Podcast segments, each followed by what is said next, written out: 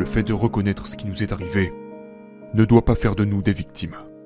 L'identité de victime dit que cela m'est arrivé et je suis impuissant face à ça. Pour pouvoir régler le problème, il faut commencer par renoncer à l'identité de victime. Donc la guérison consiste à à reconnaître ce qui s'est passé, à le regarder droit dans les yeux, à cesser de le nier, mais aussi à faire en sorte que cela ne définisse pas qui l'on est, comment on va de l'avant, et comment on voit le monde. Parce que le traumatisme, une fois encore, ce n'est pas ce qui vous est arrivé, mais c'est ce qui s'est passé en vous à la suite de ce qui vous est arrivé.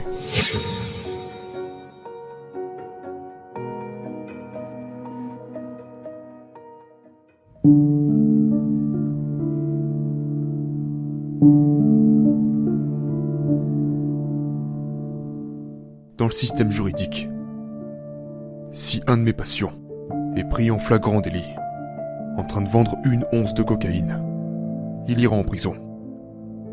Mais si vous êtes une entreprise qui vend délibérément des substances toxiques, qui tuent des centaines de milliers de personnes, vous êtes considéré comme une entreprise prospère.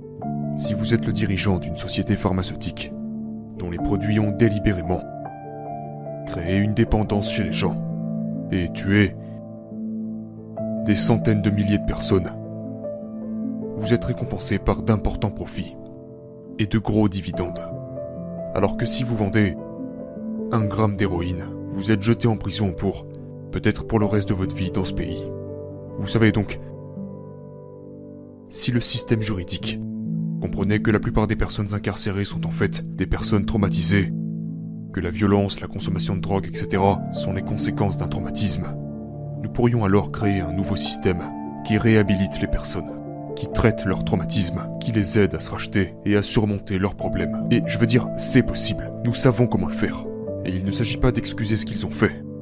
Il s'agit de trouver comment aller de l'avant pour qu'ils ne recommencent pas. C'est ce qu'on appelle la réhabilitation.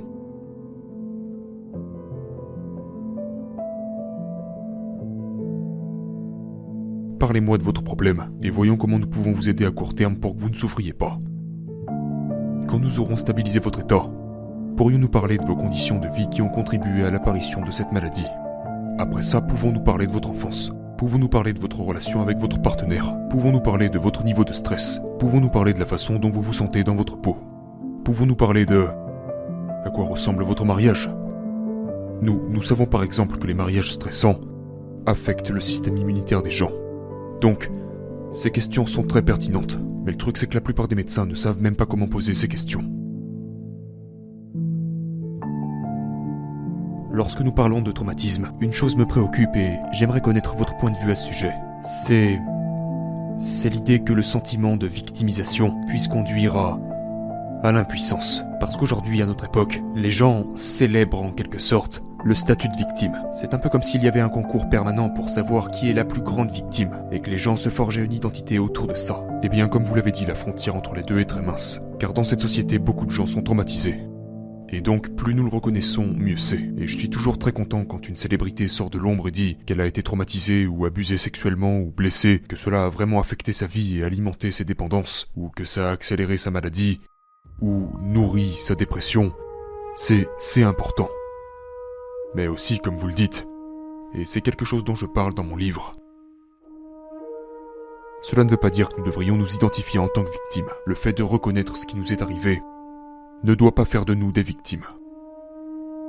L'identité de victime dit que cela m'est arrivé et je suis impuissant face à ça. Pour pouvoir régler le problème, il faut commencer par renoncer à l'identité de victime.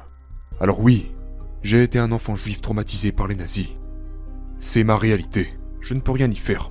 C'est ce qui s'est passé, mais je n'ai pas à vivre le reste de ma vie en fonction de ce que j'ai vécu à cette époque particulière. Donc la guérison consiste à à reconnaître ce qui s'est passé, à le regarder droit dans les yeux, à cesser de le nier, mais aussi à faire en sorte que cela ne définisse pas qui l'on est, comment on va de l'avant et comment on voit le monde.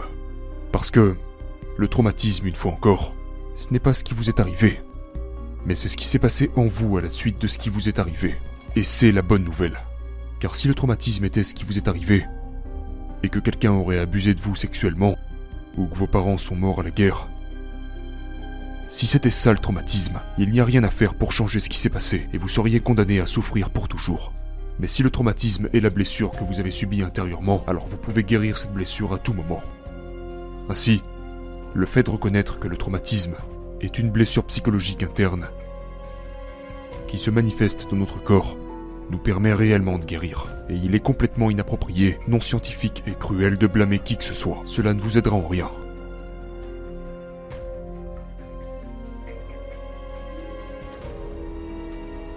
Affirmer que j'ai une dépendance, ou même que je suis dépendant, suppose qu'il y a cette chose appelée dépendance, puis qu'il y a moi, et que j'ai cette chose. Mais la dépendance n'est pas une chose distincte que j'ai, c'est un processus qui se déroule à l'intérieur de moi.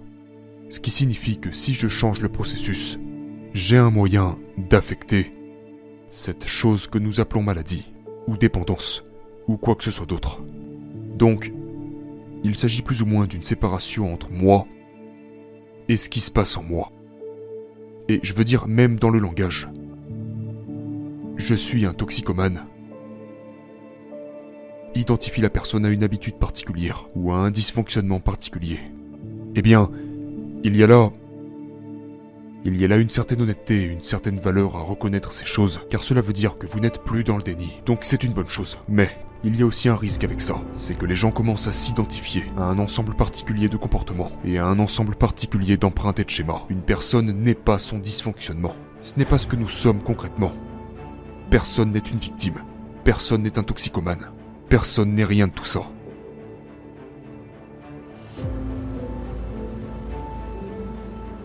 Examinons le mot récupération. Qu'est-ce qu'il signifie? Il veut dire trouver quelque chose. Lorsque vous récupérez quelque chose, vous le trouvez. Si je parle à quelqu'un qui s'est détaché d'une addiction ou même d'une maladie, je vais lui demander Qu'avez-vous récupéré? Qu'avez-vous trouvé? Et il me répond Je me suis trouvé moi-même, qui est le thème principal de mon livre. À savoir que la perte de soi dans cette culture est la source de la pathologie. Et donc, il est toujours possible de retrouver cette partie intérieure de soi.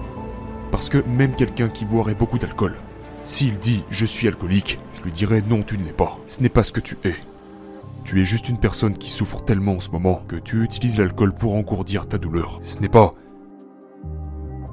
Ce n'est pas ce que tu es. Et cela permet de reconnaître la vérité, sans pour autant identifier la personne à son comportement.